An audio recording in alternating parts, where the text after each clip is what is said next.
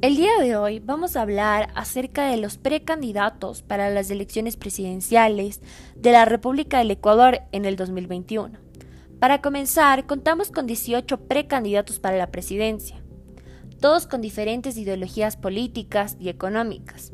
Pero eso no es lo más preocupante. Lo preocupante es quiénes son estos precandidatos, qué han hecho para un mejor Ecuador desde sus puestos públicos o privados y la respuesta es que la gran mayoría de ellos vienen del oficio político, sin mayor trascendencia profesional.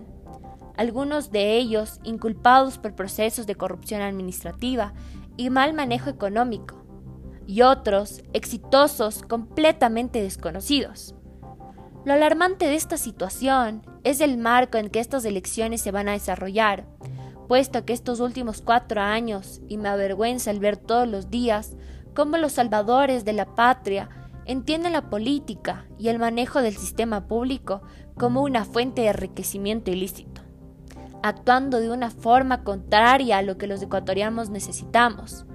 Pues al final del día un político debería ser una persona con una alta vocación de servicio y que entienda que tendrá una vida limitada en lo financiero, pues es un servidor público más. Es justamente aquí donde se genera la ruptura entre lo que es y quiere hacer en la política.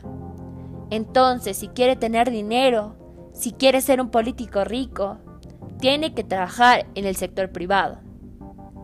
Esto nos conlleva a una sola conclusión, y es que tenemos que ser más críticos y recordar cada uno de los errores cometidos por los precandidatos, para no seguir sometiéndonos a la misma miseria de los últimos 14 años.